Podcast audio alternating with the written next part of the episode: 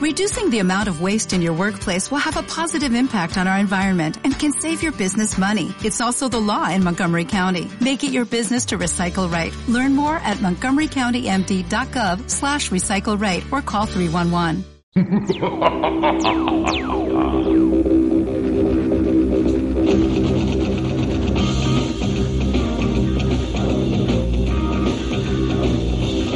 Esta noche, en Cine Millonario, Rescate en el Barrio Chino.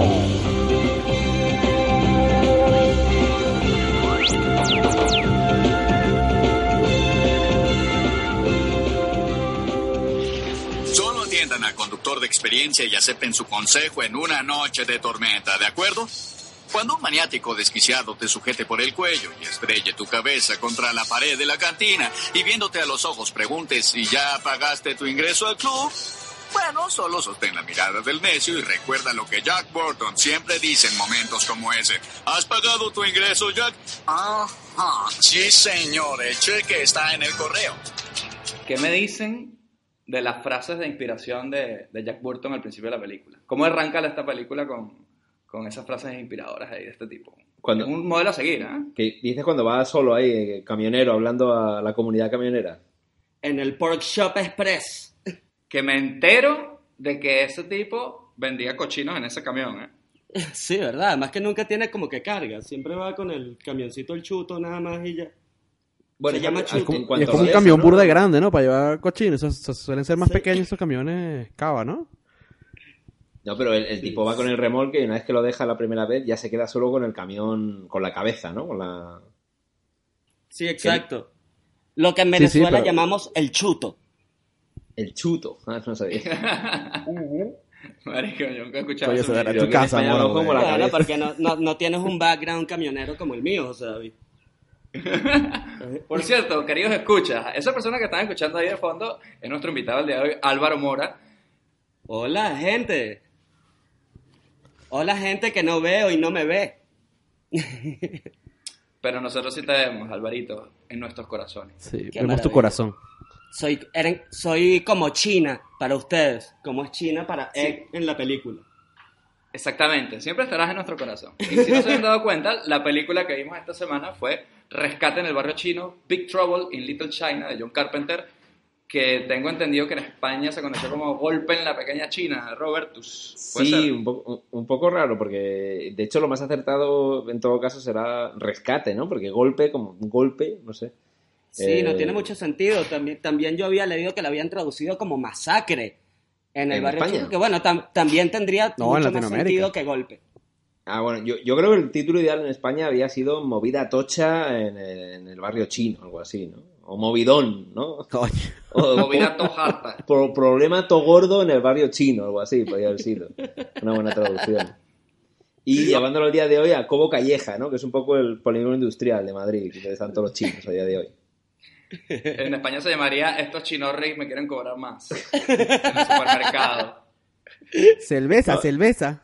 No, Cerveza negro. movida tocha en, en el, en el barrio Chinorris podría haber sido una, una opción. Tú sabes que yo una vez a un chino en Malasaña no tenía para pagarle y le dije que si le rompía la botella así con un hacha por la mitad, ¡ja! que no me cobraba, ¿sabes? ¿Y cuántos puntos te tuvieron que agarrar después con, con- de intentar romper la botella? Coño, por la botella no tanto, pero la paliza que me dieron los chinos al final sí fueron varios puntos. No, no, no, te- no eras un Jack Barton ahí de, de la, de la vida, no pudiste hacerlo ahí. Bueno, sí era, porque Jack Barton es un cobarde, como ya hablaremos ahora mismo de la película. Por Dios. No, no te metas. Si vamos a empezar así, me voy a ir.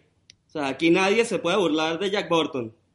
Quieto ahí. Yo creo que me reafirmo que sí es un cobarde, pero de corazón de oro. Y eso vale más que nada al final. Como ya veremos. Bueno, vamos a ver. reír y Vamos llorar. a ver con qué argumentas esa cobardía.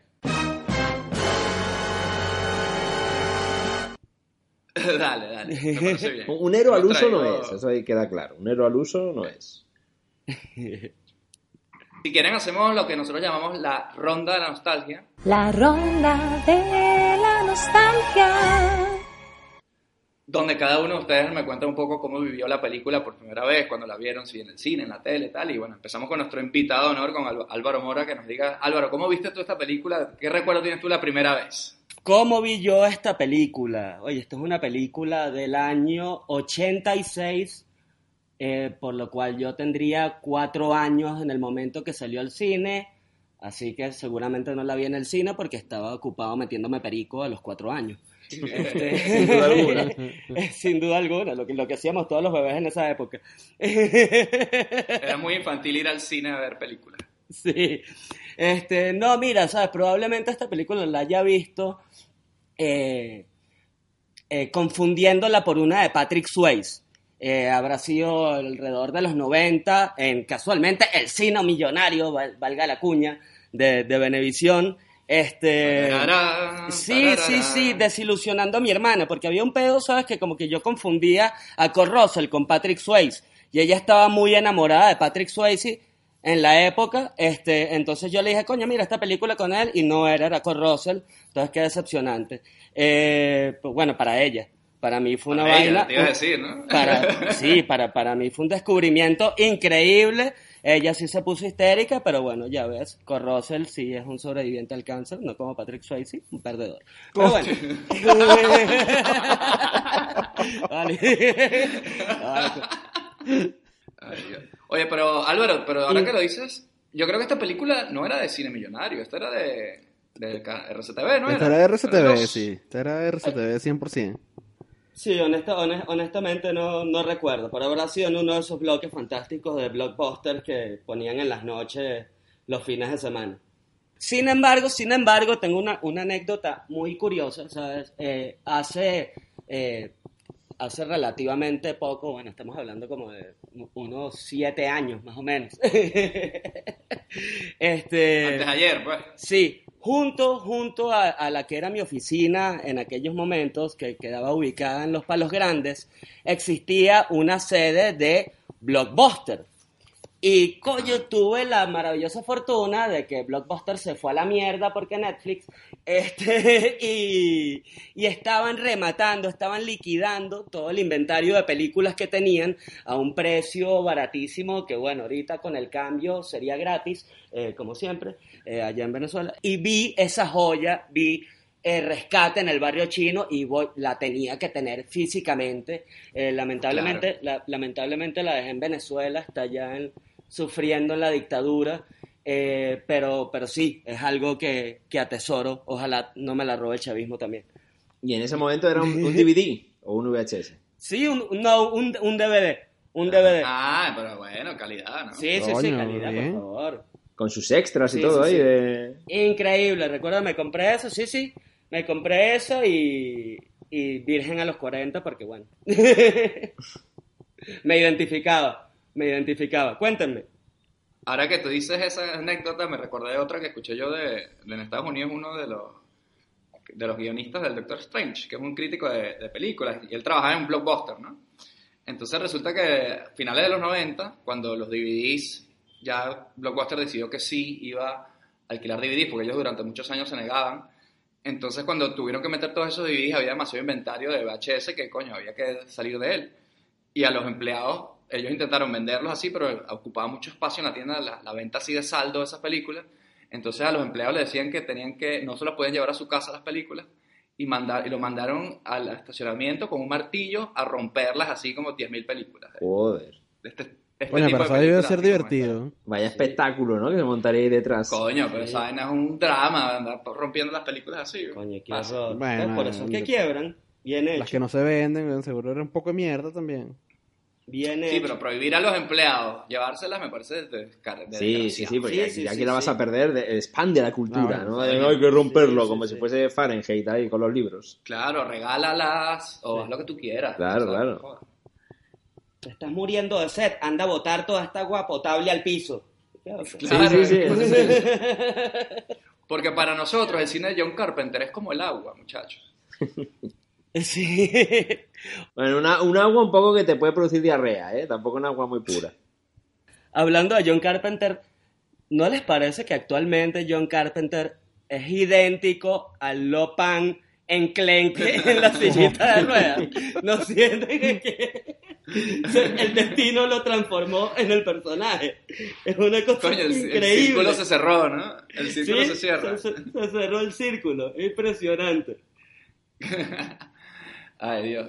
Oye, Robert, eh, cuéntanos tú cómo viste tú esta película, porque sí tenemos curiosidad. Aquí ahora somos tres venezolanos que ya más o menos la vimos igual, pero allá en España cómo se vio el golpe en la pequeña China, que yo creo que lo de golpe es porque un golpe también es como un atraco, una cosa así, ¿no? Vamos Sí. a dar el golpe de, de Sí, rescatar a sí. esta tipa, ¿no? Obviamente viene por el hecho de, de ser un, como un atraco y tal. Lo que pasa que, como en el fondo es más un rescate, ¿no? Que es de rescatar a las dos chicas de ojos verdes.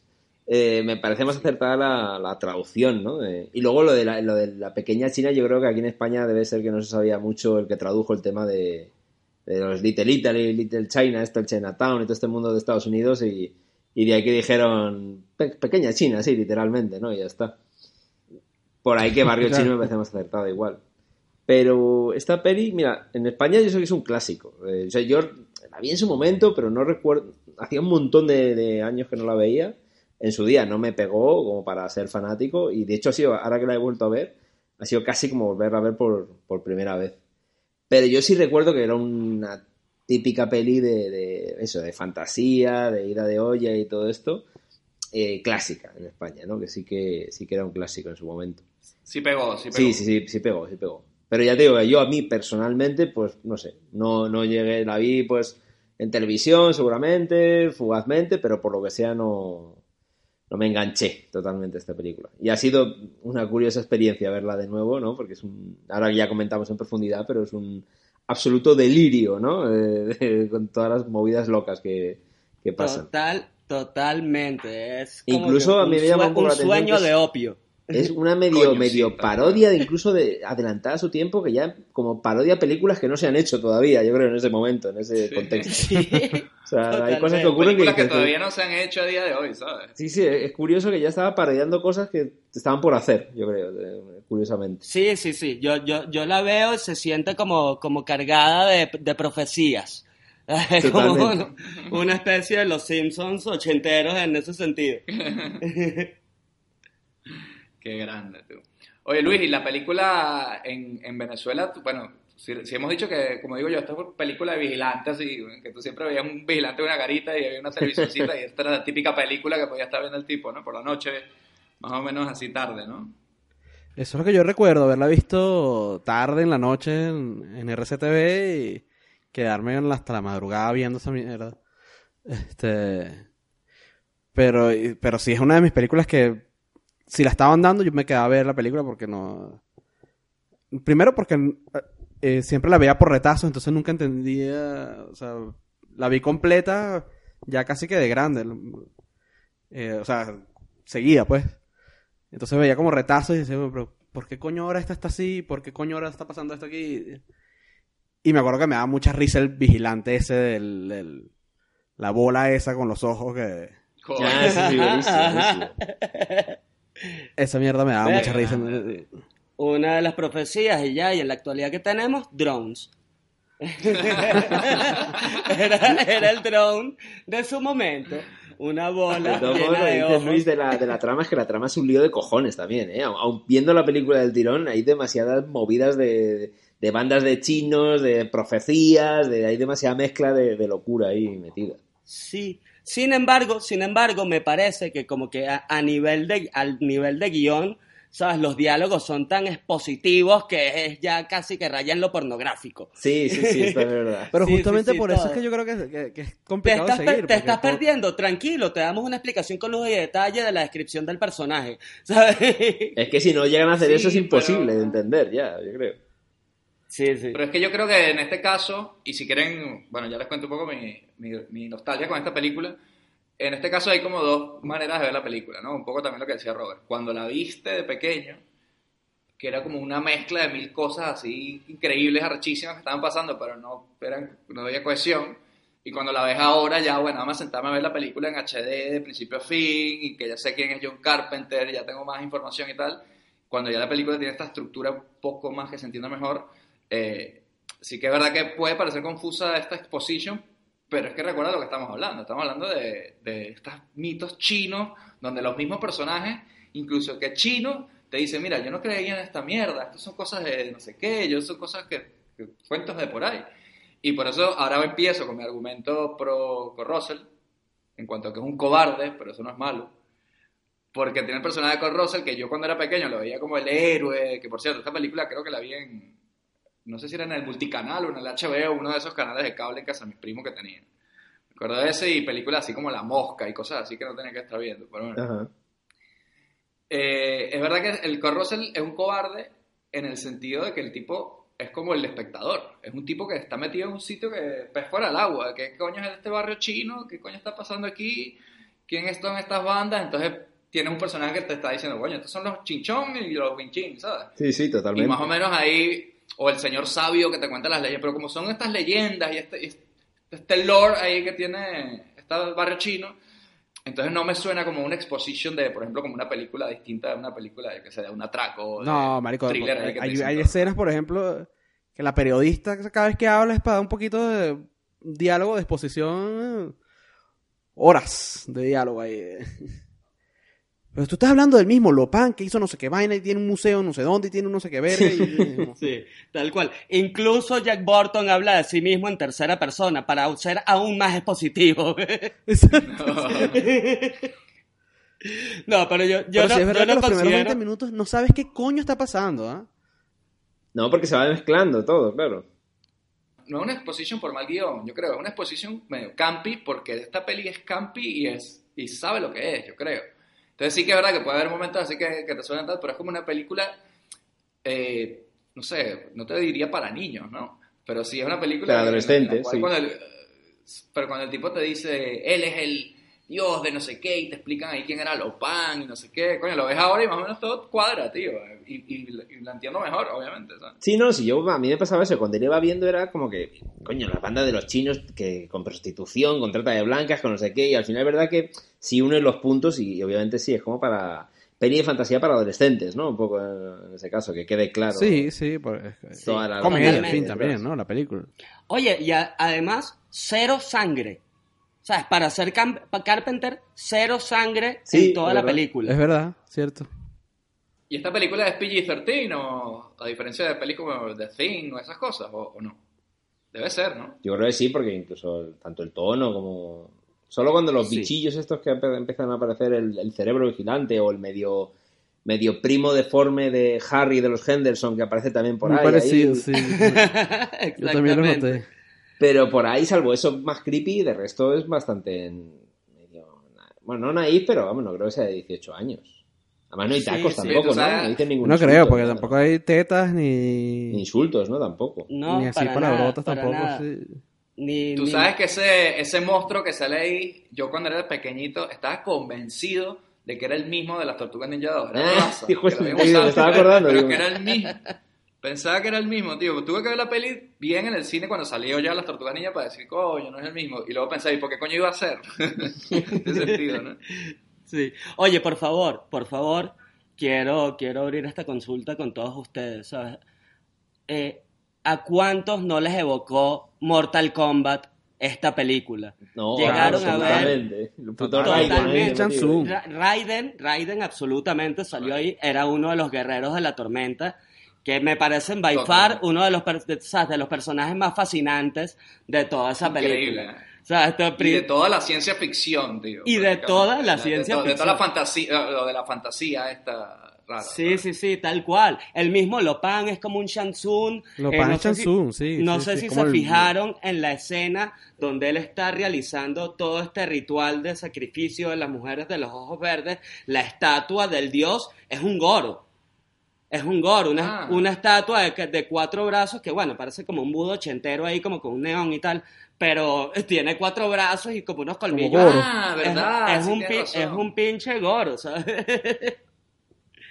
hay muchísimo, hay, mu- hay muchísimo de eso.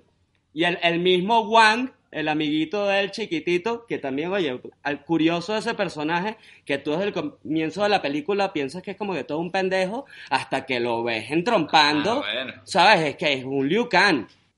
Coño, pero ese, ese es un poco raro, ¿no? Porque ese personaje parece eso, un pobre diablo de la calle, un chino sin más, y luego es un ninja power ahí que dices, ¿qué pasa? ¿Que por ser chino tiene que saber artes marciales todo el mundo aquí o qué? Sí, totalmente. Cumplen, Sí, cumplen, cumplen con esa cuota. todos los asiáticos saben kung fu. Claro, es como los negros juegan básquet, los chinos saben artes marciales, ¿no? O sí. Totalmente. O los venezolanos al hambre. ¿Ah? En una película que tengo tanta exposition, como dicen ustedes, coño, podrían haber dicho, sí, yo entrené un poco de Kung Fu toda mi puta vida y ya está. Sí, ¿no? sí, pues, ¿verdad? Sí, no, nada, Sí, nada. sí. No, totalmente. Lo único que decía es que mi cuerpo está alineado con mi mente. Y con eso justificaba todo. Bueno, pero eso te lo puede decir un piedrero también. También. Te seguro que Charles Manson dice vainas así todo el tiempo. Hola, güey. Pues a mí el, el Lopan me recordaba al Drácula que posteriormente hizo Bram Stoker, la de Coppola, el, el pibe, ¿no? ¿Se ha acordado un poco el, el feeling? sí. ¿Sabes lo que pasa, Robert? Que nosotros, que somos fans de Seinfeld, no podemos dejar de pensar en este personaje de, de James Hong, que hace de Lopan como el chino del capítulo de Seinfeld de Seinfeld, ¡Fo! Así el, el capítulo del restaurante chino que todo el capítulo no, no les da sirven la comida. Ah, sí, sí. Era, era este tipo, ¿sabes? Ah, vale. Totalmente. Cartwright. Y ese tono así como de, de, mala, de, de persona que te atiende mal, mala onda, yo se lo escucho aquí a Lopan y me da más risa porque me imagino eso, un chino exasperante, pero como que ni siquiera mala gente, sino como que te quiere joder, pero así de mala manera, ¿sabes? Sí, sí, No sí, se le trago a este mundo para entender. Oh, por favor, lo pares. Nada que pueda entender. Existen muchos misterios, muchas preguntas sin respuesta, aún en una vida tan corta como la suya. Bueno, yo opino diferente y sí quisiera preguntarle algo. ¿Dónde está mi camión? No buscan eso, buscan a una chica, una chica de ojos verdes. Miao Jin. Ella deberá hacer algo extraordinario o yo perderé otros dos mil años. Lopan tiene que estar entre mis villanos favoritos de, de los 80, pero de lejos, de calle. Es un en sus dos versiones, ¿sabes? Porque como que el viejito parece un rollo de comedia ya. Y, y bueno, y el otro, que es como un Walter mercado asiático, también, también es fascinante. ¿Qué, ¿Qué vas a hacer? ¿Me vas a leer mi horóscopo chino? ¿Me vas a matar? ¿Qué me vas a hacer, Lopan? Sí, o me das las uñas. ¿Sabes que hace unos años vendieron el, el, el, el maniquí del bicho, el que está en, en la silla de ruedas, creo? Ah, sí. sí. ¿Ah, sí? Sí, lo vendían. Lo estaban vendiendo este, y era como y estaba como coño, si tuviera la plata, compro esa mierda y la pongo en la sala de mi casa. Sí, lo vendían con- en la silla de ruedas, así el muñeco completo para la escena esa que se le ilumina así el cerebro, así horrible. Sí, Ajá, sí, sí. Ajá. Hay, hay algo que no, que no sé si a ustedes le- le- les quedó claro, que, es que yo siento que no se logró, porque hay, hay muchos momentos en el guion, ¿no? muchas escenas en las que hacen énfasis en la altura de Lopan, el que, del, del- Sí, de. Lopan, el, el, el brujo en Batola, ¿sabes? Como cuatro metros, decía que medía. Exacto, que dicen que mide cuatro metros, que tal y cual, pero siento que a nivel de, de- de dirección no, no se logró. Sí, No, no, se, no se logró que se viera gigante, ¿sabes? Como que lo tenían en unas escaleras y nunca tenías como esta, alguien chiquitito al lado que te sirviera de referencia. No, no me parece, ¿sabes? No. Sí, porque incluso cuando lo atropella el camión, por la perspectiva parece que fuera una persona normal, de Un tamaño normal, normal. sí, y, después el, el exactamente. Burton dice como, ¿y ese bicho de cuatro metros que estaba ahí? Era como, "Verá, cuatro metros, no, no lo vi de cuatro metros. Sí, pero sí, ok". sí, no, no, no, no es de cuatro metros, hermano. Igual que no me vengas a decir que esa es una china de ojos verdes. Esa mujer es que sí escandinava. ¿Sabes? Hágame el favor. Era muy, era muy difícil contratar una china y pagar unos lentes Dice, de no voy a contacto. recoger a mi, mi mujer china que me voy a casar por encargo que viene de China. De esa cara y dices, pues es de, es de California, ¿sabes? O sea, ¿qué coño me estás contando? O sea, me- me- todo menos China ahí. Hablemos, hablemos de Miao Ji, porque Miao Ji puede ser una de las mujeres más guapas y hermosas que ha existido en la historia, ¿no? Esa china de ojos verdes. Sí, sí, sí. que obviamente en mil años no había existido porque obviamente creo que la- Mendel nos decía hace tiempo que eso no podía ser. ¿no? sí, Eh, si, si fuese China 100% de- del pueblito de donde era este chico, ¿no? Claro, claro. Eh, pero a mí siempre me quedaba eso de- con el doblaje, ¿no? Mujeres chinas no tienen los ojos verdes cuando él iba al burdel, ¿no? Mujeres chinas no tienen ojos verdes. Esa frase. Y hablemos, hablemos del, del, del doblaje ofensivo, porque en Latinoamérica y en España me imagino que el doblaje habrá- Sí, habrá sí, sido sí. bastante Eso ofensivo. es fascinante. En España seguro hasta el Kurt chi- Russell hablaba con acento chino. Coño, yo, yo, no, yo me la he visto en versión original, pero sería curioso verla, sí, eso sí. Y no sé por qué no han notado que los afroamericanos también siempre les ponen como una voz así, hermano. Ah, siempre hablan como todo agudo, todos son como un Chris Tucker, ¿sabes? Sí, Pero Álvaro, Chris eso no es nada. ¿ah? ¿Ah? En España, el personaje de Carl, de Lenny Carl de Los Simpsons, en las primeras temporadas hablaba así, hermano, bueno, Homer, ¿qué pasó aquí la plata sí, nuclear? Y luego hasta, hasta ese le, le cambiaron el, el, el doblaje. Era Una especie de, le faltaba el hueso así metido en la nariz, ¿sabes? Pero oye, yo creo que me, me contéis una movida que estoy viendo aquí en la escena en la que van al aeropuerto a recoger a, a la china de ojos verdes. Yo, Que yo tengo una confusión ahí de que se aparecen una banda de chinos que van a secuestrar a la china que va la periodista, la Grace, esta rubia, a otra china por ahí, ¿no? Cualquiera. O sea, que van como a intentar que capturar a una tipa para prostituirla, algo así. Y luego, como, como, Sí. como fallan, dicen, bueno, pues cógete a otra cualquiera, el caso es capturar a alguien y, y prostituirla. No, no, no. Algo así, porque yo me quedé como, digo, ¿qué mierda pasa aquí? De hecho, yo presté particular atención a esa escena y ellos cuando puedes ver, él no se la lleva de una, sino que se queda un ratito checándole los ojos. Es para ver si esa china que se está bajando del avión es la china de los ojos verdes. Porque ellos, eh, esa, esa es parte de la banda que trabaja para Lopan, que ya estaba en este pedo de buscar a la china milenaria, los ojos verdes, que al final es una locura, porque, ah, no, mira, esta rubia gringa también tiene los ojos verdes, Sí. me puedo casar con ella también. Sí. Entonces, como que lo, Lopan, dale ¿por qué, play. por qué esperaste dos mil años? En- ¿Por qué claro, si te vale 2000 cualquiera, ya no hace falta que sea una china de ojos verdes. Si te vale cualquiera, pues en Estados Unidos habrá Exacto, gente con ojos vaya- verdes, ¿no? Para capturar. No creo que haya muchas chicas chinas de ojos verdes en el mundo. No las hay ni las hubo. Así que no hay de dónde escoger. Pero yo puedo. Ajá. Yo creo que Lopan tendría que salir más por los bares locales de, de San Francisco. ¿eh? Sí, sí, sin duda. Pero ¿Sabes bueno, que estaba, ¿no? acabo de buscar a la tipa y, y la caraja, su apellido es Pai. O sea que a lo mejor algo de asiático sí tiene, ¿eh? Algo debe tener ahí. Bueno, ese, ese detalle y otro que la tipa fue Penthouse Pet de 1981. Yo Ah. O sea, sabía. Yo sabía que material, sabías- claro. Se acabó el podcast, nos vemos en 20 minutos. Sí. Y me sobran 18. Sí. De hecho, estoy seguro que en algún momento eh, es- esta escena en la que ella está como que atada a una cama, todo eso fue pensado para que la mujer estuviese desnuda. Y como que, no, bueno, vamos a quitarle la sangre, vamos a hacerlo para vender un poquito más. Eh, ter- terminó, terminó ahí con, con su vestidito de china puritana. Es curioso eh, esta escena de la... de- o sea, digamos que si hablamos un poquito, un poquito, no, en general un poquito de la trama de esta película, que básicamente eh, es este personaje de Miao Jing, ¿no? Esta china de ojos verdes, y este Lopan, ¿no? Que es un- estamos en San Francisco, ¿no? En el barrio chino. en de el San barrio Francisco. chino de San Francisco, sí. Y Lopan es, digamos, este mega empresario chino, pero también medio mafioso, pero también parece que es algo más, ¿no? Y parece que es efectivamente este ser, este rey de hace dos mil años que, lo mal- que le tiene una maldición y el tipo necesita, es, es inmortal, pero como que no, no es humano, ¿no? No, no siente, yo sé que no, la comida no le, de esto como Drácula, ¿no? Que la comida no le sabe nada, y no Sí. se puede follar a la gente, estas cosas. Quiere volver a ser mortal, básicamente. Exacto. Entonces, para ser mortal necesita esta chica de ojos verdes que llega de China, la secuestran y justamente es la novia de, de este otro chico que la estaba esperando y que estaban compinchados justo con Cor Russell porque estaban apostando ahí, porque Cor Russell es un camionero que vende cochino. Bueno, Cor Russell, como le, le den una plata y le roban el camión, el tipo, bueno, se tiene que meter en este puto lío y él, como uno, y por eso repito, Álvaro, que es un cobarde, pero un cobarde como lo sería uno, es un tipo que no entiende qué coño está pasando y es normal, además no ha matado a nadie este tipo. Y Pero yo hecho lo veo como cobarde, Yo lo veo como que es un tipo racional que está reaccionando como debería. O sea, porque en ningún momento es como, bueno, yo no me, no me meto en este peo, ¿sabes? Sino es como, vamos a llamar a la policía. No, no se puede. Ah, bueno, entonces vamos a buscar el camión. No, y él va, y él Pero, va, y él va pero no para es como adelante. que por cobarde, marico. Cobarde es, no sé. o- No, de hecho, el tío se mete a full, ¿no? En- por su camión o no, pero se mete. Claro, claro. El tipo se mete en el peo y le dispara a todo, a todo lo que se mueva. Me parece el más valiente de toda la película.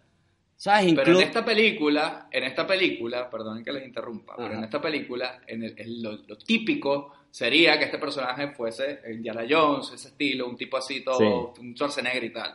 Entonces, lo, lo bueno que tiene para mí, y por eso me gusta que tenga eso, es que este tipo que no tiene ni puta idea dónde está metiendo, que se no- nunca ha matado a nadie, de hecho mata a un tipo y se queda así como que mierda que hice, ¿no? Sí. Y los demás, bueno, que no has matado nunca a un tipo, "Eh, sí, claro que sí, y le miente ahí, ¿no? Está muy Ajá, por encima les, de su cabeza. les ¿no? miente Pero- o no. ¿Cuál es el pasado de Jack Burton? Lo desconocemos. Lo desconocemos. Pero, pero, sí, obviamente lo cool de esta mierda es que ese personaje al final, pues, re- recupera todo y es el que mata al puto Lopan, que esa mierda no lo veía venir nadie en ese momento, ¿sabes? De esa manera Entonces- tan loca, ¿no? ¿no? De- me tiras un cuchillo y te lo devuelvo así en un momento.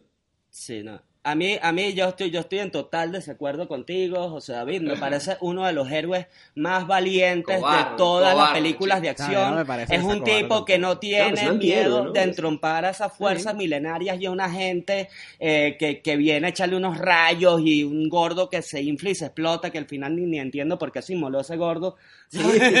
Como que no, no mató a nadie, no Porque destruyó muere nada. Lopan muere todo el mal, weón. Ah, Debe ser algo así, claro, porque si no, no tiene mucho sentido. Porque Aunque el, el tipo aunque el monstruo, aunque el monstruo queda vivo, ¿no? parecía que se iba a hacer grande Sí. una que amenaza, ¿eh? ¿no? Sí. Realmente explota y ya está.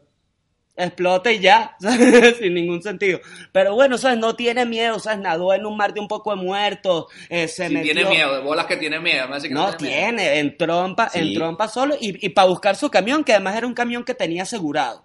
¿Sabes? Entonces, no me No, venga a los decir. mil y pico dólares de, In- del incluso se ganó. mete, se mete en todo ese pedo para ayudar al tipo, ¿sabes? Por, por 1.148 dólares, güey.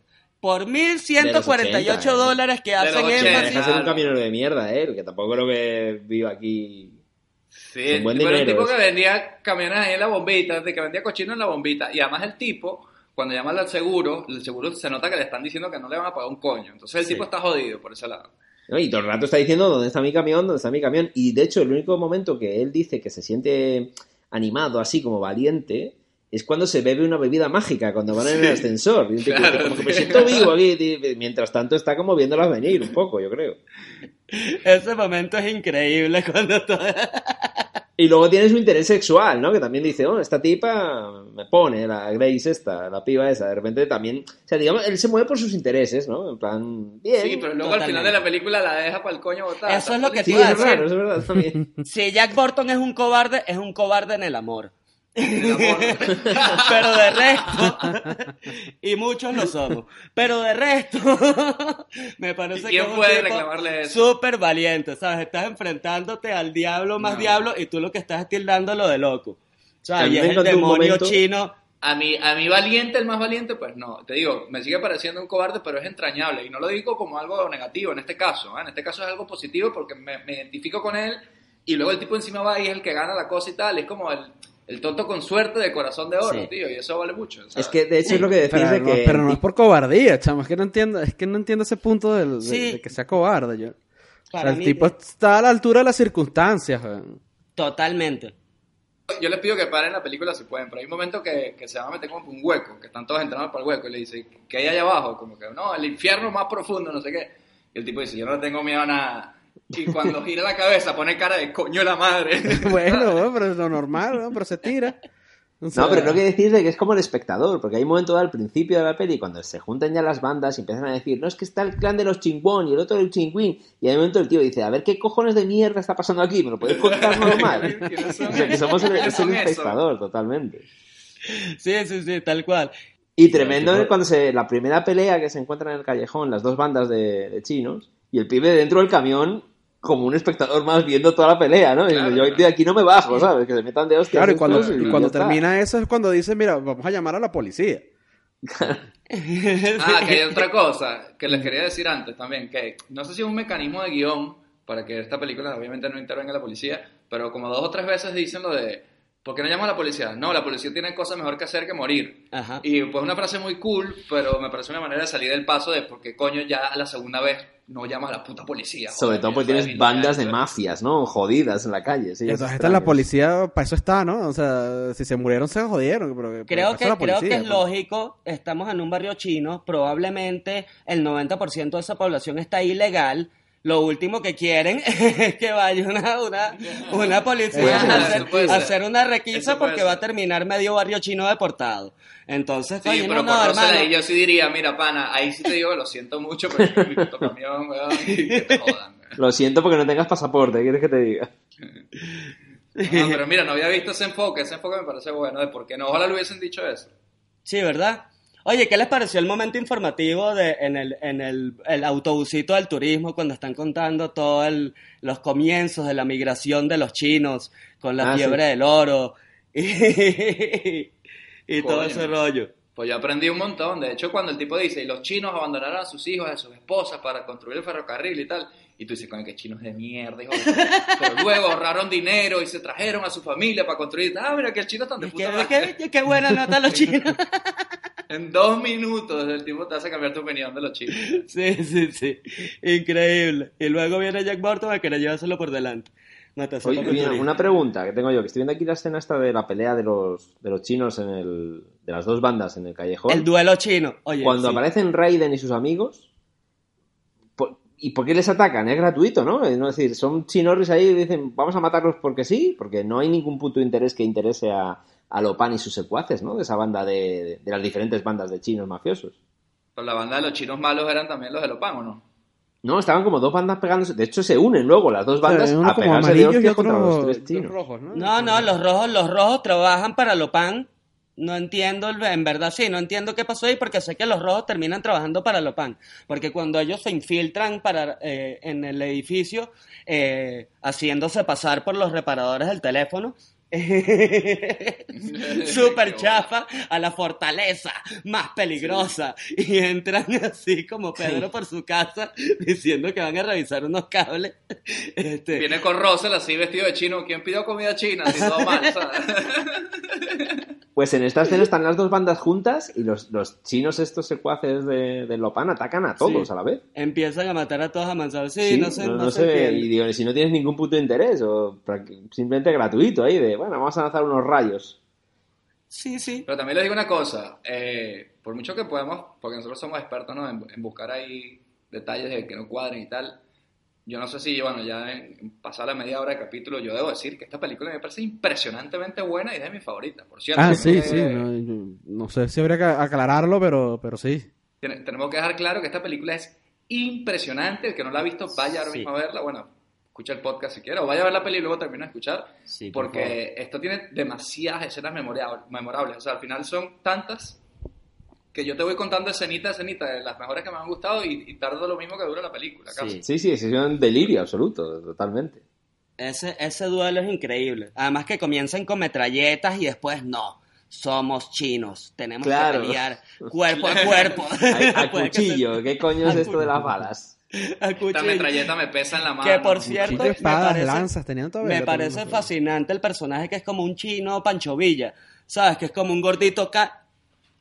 Hay chino ahí que no es chino, que no, no, no debería estar ahí. Pues, Me pareció ver así porque es un plano muy rápido, pero ¿te refieres a eso, eh, Álvaro? No, no, me refiero a uno que es como Pancho Villa, que es como un gordito calvo con un bigotón que sale con las dos, Ah, con la- con los, un- los con dos un cinturones cinturón de llenos balas. de bala y unas Sí, sí. pistolas doradas. Ah, ah, bueno, es que hay un duelo del oeste también, es verdad. Con el plano del dedo en el gatillo y todo, es verdad. Sí. Sí, sí, sí. Ah, Sí, eso solamente John, Ca- John Carpenter te puede hacer ese- esa idea de que y que este tipo tenga una pistola de oro así como si fuese en el oeste de repente con un plano de la mano así igual. Increíble. Qué increíble, tío. Oye, y hay uno de esos chinos que es, que es igual al de The Raid, este que tienes medio calvo con el- la barba así, pelo largo. Que es más Sí, bajito. sí, verdad, verdad, verdad. Sí. Yo pensaba que podía ser, pero ya los años no, no, no, no cuadran, ¿no? Coño, eh, Sí. Ahora que decías eso de Carpenter, está viendo que en la filmografía el tipo se marcó del 80 al 86, un, todo hitazos. El tío empezó con La Niebla, Rescate en Nueva York, La Cosa, Christine, que es esta del coche poseído, Starman y Golpe en la Pequeña China. O sea, en, en- en seis años se marcó ahí como hitazos, ¿no? De- dentro de su filmografía. Starman la hizo John Carpenter, Sí. esa de Jeff Bridges. Sí, sí, sí, sí. De hecho, Jeff Bridges fue candidato a ser Jack Barton en su momento. Y por cierto, y por cierto, dato que les quería compartir, o sea, hablando de John Carpenter y su trayectoria, este, eh, él mantuvo vivo el personaje de Jack Burton en una serie de cómics. ¿Sabes? Ajá. Existe, Y, de- y de hecho creo que hace, do- hace dos años, no sé, por, eh, aproximadamente, eh, eh, conseguí la noticia en que iba a ser un crossover en el que Jack Burton se iba, se iba a conseguir con Snake el de escape de Nueva York. Coño, ¿qué Así pasó? es, Snake así es. Y tiene también toda otra serie de cómics que es, eh, eh, es como una secuela eh, en la actualidad, bueno, en el futuro de, de la peli, ¿sabes? la peli se desarrolla en los 80, esta, este es un cómic que sucede en Florida del 2020. Entonces son las aventuras de Jack Burton ya en, un, en una Florida posapocalíptica después de que este mal milenario chino se apoderó del mundo. Entonces él piensa No. que, él es- que Jack Burton, el, el que según tú es un cobarde, pues no, pendejo. Es el único, uno de los pocos sobrevivientes en esta mamada que está hablando por el, por el radio y tal, y como que consigue a otra gente finalmente, después de años, que está viva. Entonces él se pone a buscar a esos sobrevivientes, porque aparentemente hay una forma de, de acabar con el mal que tiene dominado el mundo. Y oh, Jack Burton, el cobarde, huevón, va a salvar al mundo en el 2020. Así que no tú. Chúpate esa mandarina. Chúpate esa mandarina. Pero sí, es increíble, es increíble como Kurt Russell marcó, Coño, Kurt Russell marcó a John Carpenter porque te pones a ver, y bueno, y a, y a los ilustradores, pero te pones a ver, y el personaje del cómic no es que es una ilustración aparte que se vacilaron, no, es un, es una ilustración de, de, De Kurt De Corrosa. de Kurt Russell. Está increíble. Coño, pues mira, tú sabes que ahora que dices eso, y ya te digo una cosa, podía ser cobarde en los 80 y luego ya no cobarde. ¿no? ya después, Insistencia innecesaria. No, pero, pero escúchame una cosa, ahora que dices eso, que yo no sabía que existía nada de eso que nos cuentas, que es súper interesante. Eh, mentira, José David, te lo había dicho por teléfono hace unos días, pero bueno. Se me olvidó. Te dejé en visto. Mira, a mí se me ocurría, coño, ¿cómo podría ser una secuela de esta película incluso hoy en día, no? Y, y se, me ocurría, y se me ocurría que un- la parte china, ahora dice que vol- volvió el mal milenario y tal, pero yo me parece que estaba resuelta ya aquí. ¿Y qué les parece si, como hay, hay Little China, pero hay otros Little, ¿no? Little Italy, Little, yo qué sé. Y que la siguiente, y la secuela sea uno- unas cosas así folclóricas, pero de otras culturas, ¿sabes? Y ya dejar la China, ya fue el capítulo de China, ahora golpe en la pequeña Irlanda, una mierda así, y está unos leprecon ahí Un persiguiendo a... En la pequeña Italia y es una nona así gordísima persiguiendo a la gente. Tirándoles espaguetis para ahorcar- ahorcarlos ahí. Claro. Ya lo estamos viviendo en la realidad, ¿no? yo creo que Donald Trump es como un Jack Burton, o sea, es como un gringo, un gringo ególatra que habla de sí en tercera persona y ya le está declarando la guerra a China. Eh, Masacre en Huawei. Oye, hablando que... que- estás, que, que estás comentando esto de cómo sería una secuela, no sé si saben, pero ya está confirmada el- eh, la secuela que va a protagonizar Dwayne The Rock Johnson, La Roca, va a ser, no Jack Burton, pero sí van a hacer una secuela ubicada en ese universo. Y ¿Ah, sí? resulta, que, resulta que Dwayne Johnson es alto fanático de, de Rescate en el barrio chino. Y sí, eh, con su productora, creo que consiguieron los derechos y todo. La, la productora, ¿cómo es que se llama? Seven Box, algo así. Este. Y él va a ser. Pago por ver esa vaina. Y él va a ser, él va a ser el protagonista de esta nueva peli que, que no sé, creo que todavía, ¿sabes? Empezaron, ya la empezaron a escribir, pero todavía no, no está hecha, ¿sabes? Él estaba haciendo todas estas porquerías de Rápido y Furioso y tal, y, y Jumanji no sé qué qué, y así. Pero que después de que saliera de esta ola de proyectos, pues sí se iban a enfocar a, a hacer el remake. Eh, me imagino que para celebrar los, los ya 30 años, 30 y 32 años, que, 33 años que tiene esta película, la edad de Cristo. 34 años. Y no 34. envejeció ni un día, ¿eh? Qué maravilla. Sí, es verdad que en el, en el IMDB de, de Dwayne Johnson sí que dice Big Trouble in Little China. Rumored, Ajá. announced, ahí. pero- Sí, sí, sí. Está, eh, sale como announced hasta ahora. Pero bueno, sí, también había leído por ahí que, que lo va a hacer con su, con su productora y, y el tipo es alto fan y que dijo que él ni, no se atrevía a ponerse en los zapatos de un personaje tan maravilloso como Jack Burton. Sin embargo, yo estoy rezando por tener un cameo de, de Kurt Russell en esa película, por lo menos. Qué bueno. Bueno, Sí, bueno, sí, sí. interesante, interesante. A ver qué hacen, ¿no? Está bien. O sea, a mí te digo una cosa, yo, yo justamente estaba pensando que la secuela de esto no, no podía tener a, a Russell, pero a lo mejor sí podía ser como que sí salga, ¿no? Y que sea como el mentor, alguna cosa de esto. Sí, ¿Por sí, no? en- en una vibra de las últimas Indiana Jones, así, ¿sabes? Eh, Pasa. O como, Torch. o como en Blade Runner, Ajá. cuando, cuando aparece Harrison Ford en la nueva. Ajá, exacto, exacto. Exactamente. Que el hecho está como recluido en una vaina y... No, o como, o Harrison Ford en Han Solo, o como Harrison Ford, ¿qué, qué pasa con Harrison Ford? Está ya pues, a puro viejo mentor y ya. No, pero para mí Carrasel cuando le sale en la de Once Upon a Time in Hollywood está perfecto para retomar el papel, yo creo. O sea, perfectamente podría hacerlo. Sí. No sé, no sé, yo te digo, es, un trope ahí que se, que se usa mucho, ese del, del padre ahí o el personaje del 80 que vuelve, pero en este caso y con este tono de película yo creo que cuadra. Lo que sí no me cuadra mucho es esa idea que, de que Jack Burton sea un lobo solitario, pero en plan mal. Yo creo que es un tipo divertido, coño, no quiero verlo ahí en un post-apocalipsis. Yo creo que el, el chiste es que el mundo sigue normal y estas cosas están escondidas en la, en en la plena luz del día, pero no las vemos, ¿no? Y que el tipo se lo toma todo con una cierta naturalidad de lo raro, pero que el tipo lo afrenta, ¿no? Con, con cierta jocosidad, más o menos. Sí, y con cobardía, porque es un Una cobarde. cobardía, y con una cobardía, bueno, increíble. Sin duda, sin duda yo tengo mis, mis sospechas, ¿sabes? Me genera, me intriga mucho el pasado de Jack Burton y sus orígenes. Porque hay varios momentos en la, en la peli, en Rescate en el Barrio Chino, en el que hace como que mención a que fue Shady. ¿Sabes? Porque ¿por qué deja esta, deja esta tipa sin darle el beso y se va él solo? Y porque ya había hablado de que él había dañado a mucha gente en el pasado. Ese momentito en el que es la primera vez que matas a alguien y que no, estás loco. ¿Sabes? Jack Burton viene de, de- de un pedo serio. Yo, yo creo que él se imaginaba a, a ella así, ya ellos en pareja, y él con la mano metida en la barriga, así con la birra, viendo fútbol, así como que no te dije que yo era un desgraciado. Eso Claro, yo creo que cosa por el tipo un Y- desgraciado. ya igual está, es que el y tipo está casado y tiene una esposa en otro lado, ¿sabes? y ya, Como y eso, y en verdad su, su pasado turbio. Es que si un bicho Claro. porfiado de una mujer que, que lo torture, ¿sabes? Oye, ¿y no os parece que, que Jack Barton es una especie de versión paródica de, de John McClane, pero cuando ni siquiera se había estrenado en esa época Die Hard? Es parecido, tiene cierto Sí. ese...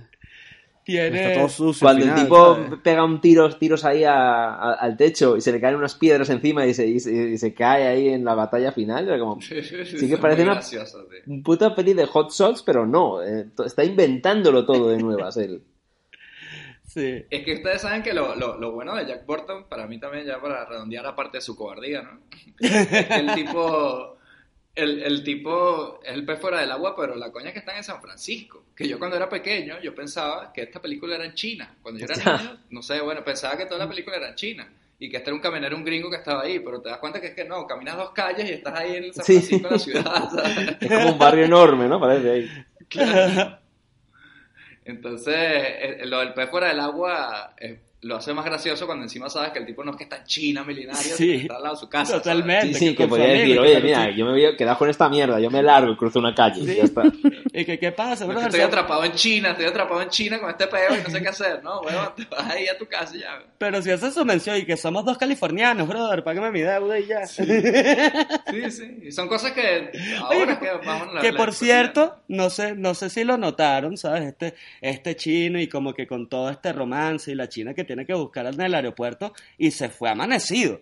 Ese chinito, Juan, estuvo apostando Sí. toda la maldita noche perdiendo Oliendo todo a caño seguro, ¿sabes? cuando la jevita le llegaba al día siguiente. Con ese nivel de, de novia que le O sea, esperaba. que a todas estas Jack Burton está entrompando toda esta aventura porque no se detienen a dormir ni un momento amanecido. amanecido. Jack Burton mató al me- demonio chino sin haber dormido. Pero todo eso gracias a la con- bebida mágica, que deben ser cinco Red Bulls así en, para seguir adelante en, esa- en ese mundo de no dormir. Cinco Red Bulls con- llenos de coca. Sí, en la total. versión que saquen de la roca, sí, va a terminar siendo que si una lata de Monster o una, una porquería así, un product placement descarado como Coca-Cola en Stranger Things. Pero es verdad que lo que dice, mira, pegarse, pegarse tiros, caerse patadas, meterse bajo el agua, ganarle los demonios, salir para la casa y volver otra vez para el sitio, disfrazarse, no sé qué, el- coño, Sí. amanecido todo. Coño, es, es arrecho. Por eso hay un momento que uno de los chinos se come un pescado crudo así. Y se lo ofrecen a él. Se lo ofrecen. que no, gracias, brother. Oye, habrá que comer algo. Llevamos aquí todo un puto día para y para abajo.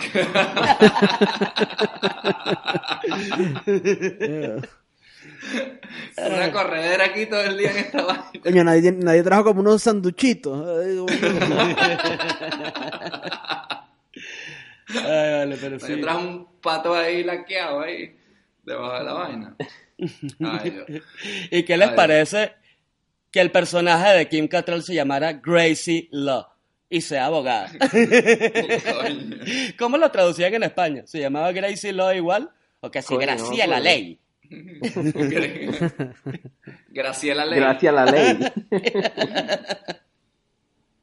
Bueno, tú sabes que en España, hablando de eso, yo estaba viendo un capítulo de Los Simpsons, volviendo siempre a Los Simpsons, que salía Cena, la princesa guerrera, ¿no? Sí. Y, y la actriz se llama Lucy Loles. Y el chiste era que era como un Comic Con donde ella estaba haciendo el papel de, de Xena y estaba diciendo a los chicos, bueno, soy Lucy Loles, la actriz de Xena y tal. Y el doblaje era, hola, soy Lucy Sin Ley, No. la actriz que hace de. Sí, Coño, un sicancillos ahí, ¿eh? Total. sí, ¿no? durísima, tío. Ay, Pero yo, a mí me gustaría que me hablaseis de... no ent- el personaje este de la Grace Law está como metidísima, extraña en la jugada, o sea, era como... Sabía de mucho, pero, pero yo estaba confuso con ella cada, cada vez que aparecía. Sí, sí, sí. Todo el mundo sabía más que Jack Burton, eso está claro. Claro, lo que era extraño, no sé. Sí, ¿no? Y, eh, igual que la periodista esa que yo ni me acordaba que, que- que existía, pero la, la periodista sabía casi que todo. Sí, la, entre la periodista y la abogada, porque a ver, como que, ¿sabes? Ve, Hay, hay un, hay un diálogo por esta China, en el momento en el que eh, la, la China que ella estaba esperando en el aeropuerto, supuestamente Yakota, en una de las escenas, que la estaba esperando para vigilar que se protegieran sus derechos y tal. O sea, era, era como una inmigrante y ella lo que estaba ahí era para asegurarse como abogada de que la, de que la China entrara en el, al, al país relajada. Eh, entonces no sé, no, no sé cómo será, seguro lo hizo algún chanchullo con, con los papeles o no, o no O sé. sea, ella era una gestora, la cara era una Sí, sí, sí, seguro es una de esas gestoras hasta que no, mira, tranquila, yo, yo te firmo como que mi empresa, como que mi, como que mi firma te está contratando y tú ve- y, así se, se ganará la Tú ves vida. con la carpetica, con todos los recibos, y te espero ahí en la puerta. Este, pero sí, estaba como que súper informada de todo el rollo, de que este bicho era como un padrino y, la, y lo, lo que querían era desenmascararlo. Está, está bien loco. Entre esa tipa, la abogada, o sea, entre la abogada, la, la periodista, el maitre que también sabe un poco de vaina, el, el, el cocinero, el tío del, del restaurante, el del el chofer, el señor Egg, el del Sí. tour. La verdad que... Todo el mundo iba sí, soltando sí, su mierda, ¿no? Para que el pobre Jack Barton se enterase de la vaina, ¿no? Más o menos. Todos aportan algo ahí para, que, para el rompecabezas. No, y, to- y todos, oye, ese, ese barrio era co- como una porquería de crimen. Porque además el, el, el chino, el, el, el supuesto chino bueno, es Gwen, que tenía esta fachada de que no, yo soy chofercito de autobús, pues llega un momento en el que te dicen, no Sí. vale, ese, ese es dueño de todo este barrio, brother. Sí, Tú no sí. sabes lo que valen las hierbas que vende ese tipo. ¿Sabes lo, es lo- que él tiene aquí? y el tipo... No, lo que pasa es que el tipo lo que dice es, este, este tipo es, es rico, y el correo se dice, pero qué coño rico, mira esta mierda sitio, no estás viendo este sitio, y el tipo dice, no, pero es que no en el sentido occidental, como diciendo, mira, en la China milenaria ese frasco de ginseng vale tu casa, ¿sabes? Sí, no, y las pociones y las vainas místicas que tenía el tipo ahí, ¿no? bueno, Los, los Red Bull, los Red Bull. ya yo Oye, no creo en ¿vosotros ti, sea, David, después de que dices que Jack Barton es un cobarde... Y Chen, y, Chen, y, Egg es un pelabola. Exacto, y diciéndome que. Esa es la realidad. y ahora diciéndome que el otro es pobre. No, no, no, no, no. Es que me quiere destruir la película. El gran dueño, el gran dueño. Eh, chicos, una pregunta. ¿Vosotros visteis la peli esta de Eddie Murphy como fans del chico de oro, el niño de oro? Que es como parecida, Sí, ¿no? Que, que es que parece ser que hubo un tema en ese momento, que yo no lo he visto, digo, en ese momento se estrenó al mismo tiempo, año arriba, año abajo, y es como parecida. Y como que el Carpenter se rayó para, para no ser lo más diferente posible dentro de la jugada. Y no, no- yo no me acuerdo como si también era un poco de fantasía de chinos mágicos. Coño, yo la vi cuando era niño, la verdad, pero no me acuerdo muy bien. Era una Creo que el, el, el, el en esa película era el, el niño, que el niño era mágico. Exactamente. Era el niño que tenía como unos superpoderes, era como un monjecito, como el próximo Buda. Y él tenía una que cuidarlo, y él tenía que, por- por alguna extraña razón, él termina protegiéndolo, pero no, no, no, la, no la tengo muy clara.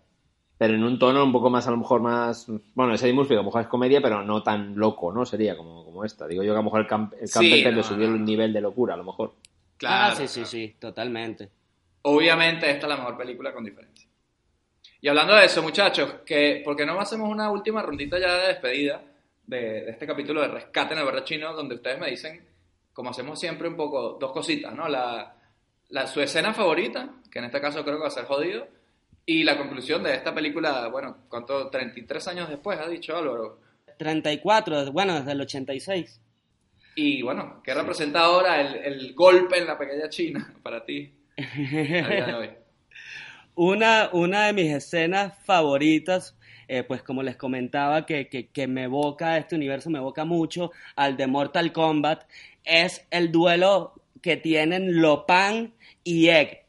¿Sabes? Que, que los dos como que proyectan unas figuras y que ya eso era un presagio de que se viene un juego de video increíble en este universo. Esa mierda era, un- era como un fatality. esa Sí, mierda. era como un fatality, se empezaba, sea, que cada uno proyectaba un guerrero de un color y era increíble porque además la forma en la que pone Lopan las manos es como que estuviese manipulando un control de play invisible.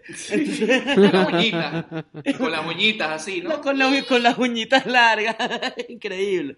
Esa, esa, esa escena me, me marcó pues por lo que vino después, porque vino Mortal Kombat y te lo juro que se me hace imposible pensar en la una sin la otra.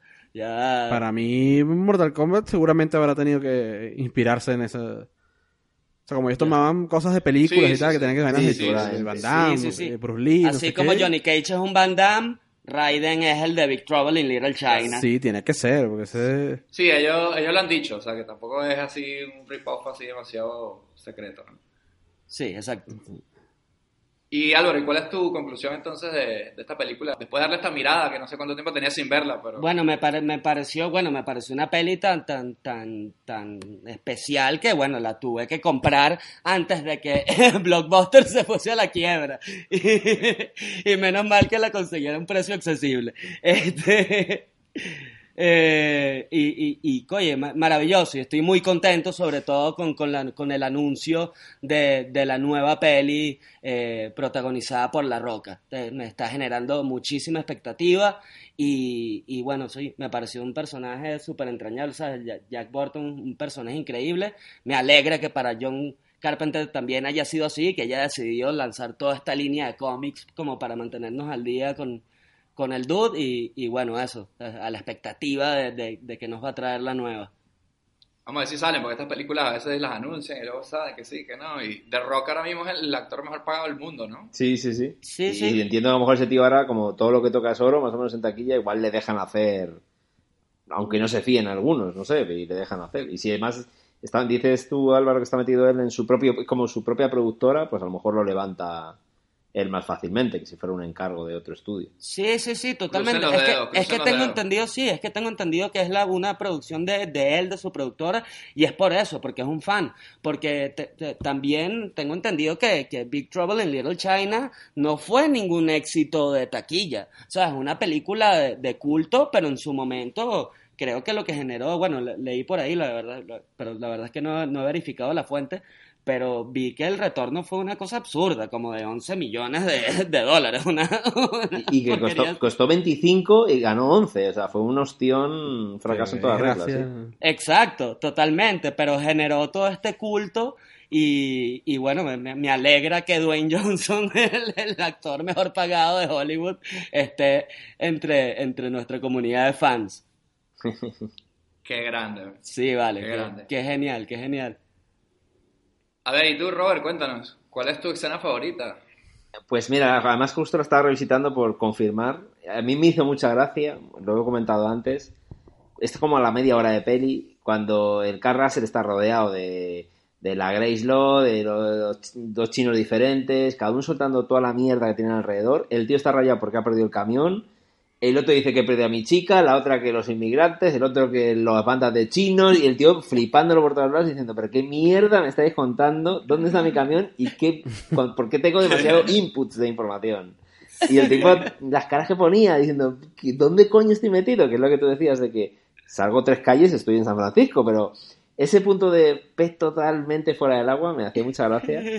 Y, y como parodiando también otras movidas que estaban por venir. Y esa escena me, me hizo mucha gracia. Como que es más puro de guion, ¿no? No es nada visual, pero me pareció muy cachonda esa escena, por ejemplo, en concreto. Y luego, a modo de resultado de hoy, yo creo que es una peli que está muy bien. Es como muy ubicada en los 80, pero que el paso del tiempo está tan encapsulada que el verla a día de hoy está bien, aguanta perfectamente, yo creo, porque está todo muy en su sitio y el paso del tiempo le sienta bien, ¿no? Como joyita de, Sí. de delirio, de fantasía, de mezcla de mil géneros también, de locura. Envejeció, envejeció bonito. Sí, es como... Incluso, eh, incluso Netflix acaba de sacar la nueva serie esta del, del cristal eh, para darle de nuevo vigencia al monstruo este que se va con él en el camión. ya están de vuelta los Muppets. Qué grande, qué grande ese bicho, ¿ah? Sí. Coño, con lo fácil que es ponerle una máscara, así un carajo disfrazado de mono, y lo que te da eso es mucho mejor que cualquier CGI, ¿sabes? Sí, es increíble. Aunque da, aunque da como que súper tristeza, es que, es que sale muy fácil de todos los aprietos en esa peli. Pero cuando viene ese bicho como una amenaza para ahorcar a Jack Burton, lo neutralizan de una vez dándole una patada en los cojones y chao. Y la- Gracie Lord. Bueno, pero el bicho se quedó, se quedó picado y por eso lo va a buscar al final, y es el único que queda vivo de esa mierda, ¿eh? Sí, sí, sí. Sí, sí. Qué gran final, ¿ah? Para la película. Me da curiosidad ver si ese monstruo aparece en, lo- en los cómics. Tengo que revisarlos, no los, no los, he, no los he podido encontrar. Sí. Voy a ver si... Ya nos dirás cómo se llama el monstruo y todo, y su, y su background. Ajá. Vale, y Luis, cuéntanos tu, tu escena favorita. Mi escena favor- Bueno, más que una escena son momenticos en los que Jack Burton dispara con la... O sea, el- casi que sin ver a lo que hay, ¿sabes? Se aparecen unos chinos, dispara. Se aparece un monstruo, dispara, ¿sabes? Era como que su primer...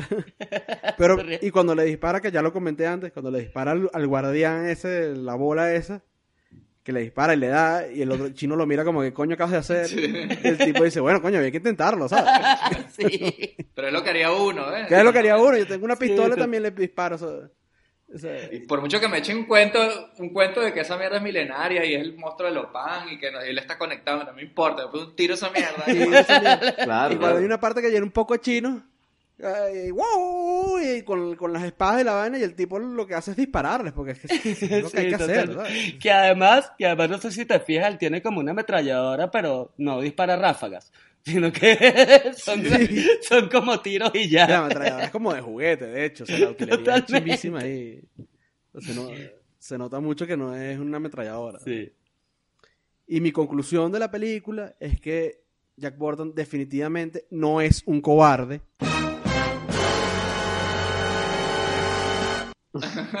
Bravo, bravo. Un carajo que está a la altura de las circunstancias y, y sale adelante. Y bueno, esa es mi conclusión, ¿ok?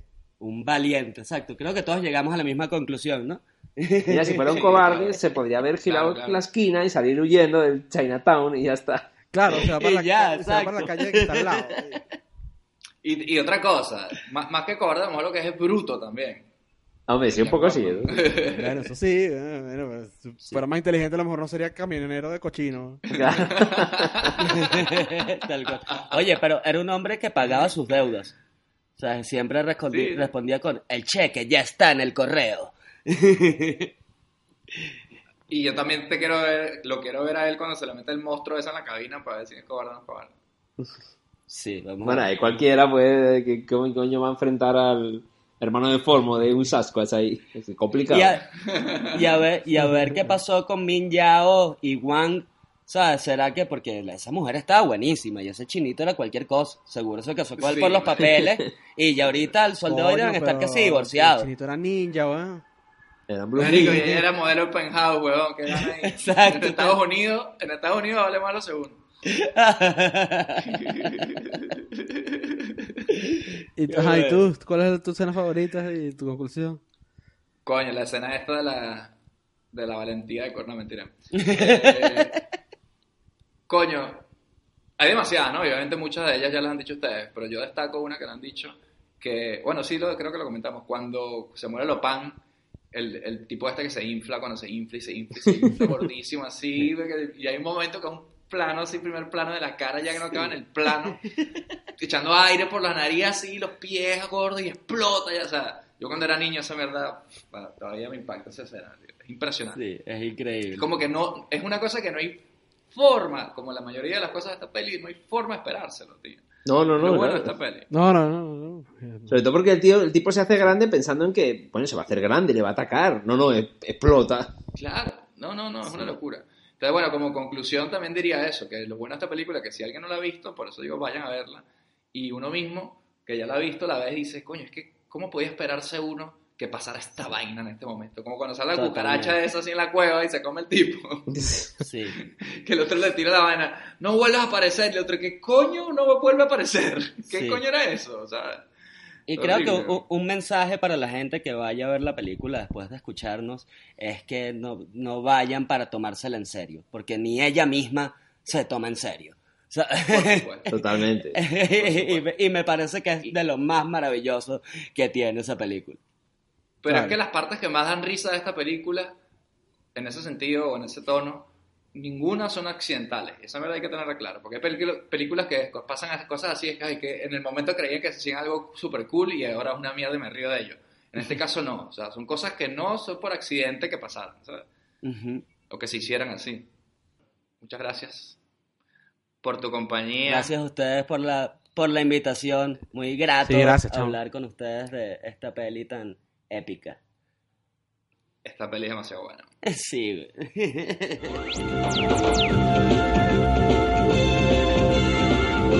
Chicos, también quería recordar que nos pueden escuchar en Spotify, en iVoox y también en Apple Podcast. También nos pueden seguir en nuestras redes sociales en arroba cinemillonario podcast, en Instagram, en Twitter y en Facebook. Y si tienen alguna sugerencia para alguna peli aquí, para que quieran que hablemos de ella, ¿por qué no nos mandan un mail a cinemillonariopodcast.gmail.com y ahí nos comunicamos y, y decimos si su película es digna del cine millonario, porque eso no lo decimos nosotros, eso lo decide Cine Millonario. Es un ente que va más allá de nosotros tres. Bueno, y aquí entre partida de tazos y demás, ¿qué es lo que viene ahí? ¿Qué es la semana que viene? ¿Qué vamos a sacar? Bueno, la semana que viene vamos a ver La Cosa. ¿De qué cosa? La Cosa.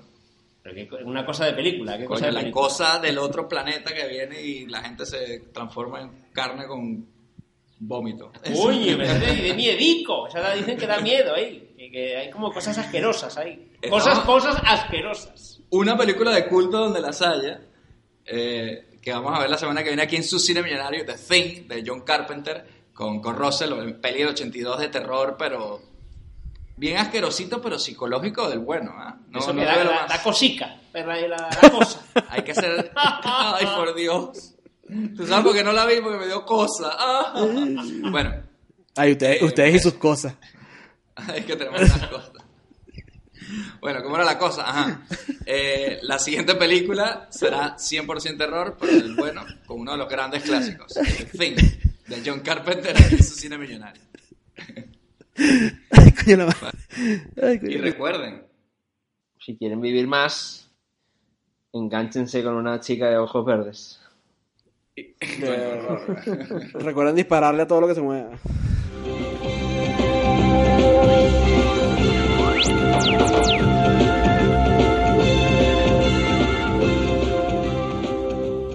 Solo las películas originales proporcionan la calidad que usted merece. No se deje engañar. Dígale no a la piratería. If you only have a 401k, you're not getting the most for retirement. Wait, what? Add a Robinhood IRA on top, then they'll boost it by 3%. You can do that? And if you transfer in any retirement account, you get 3% on top of that. Is there a limit to the match? No limit. Robinhood Gold gets you the biggest contribution match of any IRA on the market. Sign up for Robinhood Gold at Robinhood.com slash boost by April 30th. Subscription fees apply. Investing involves risk. 3% match requires gold for one year from first match. Must keep IRA for five years. Match on transfers subject to additional terms and conditions. Robinhood Financial LLC member SIPC.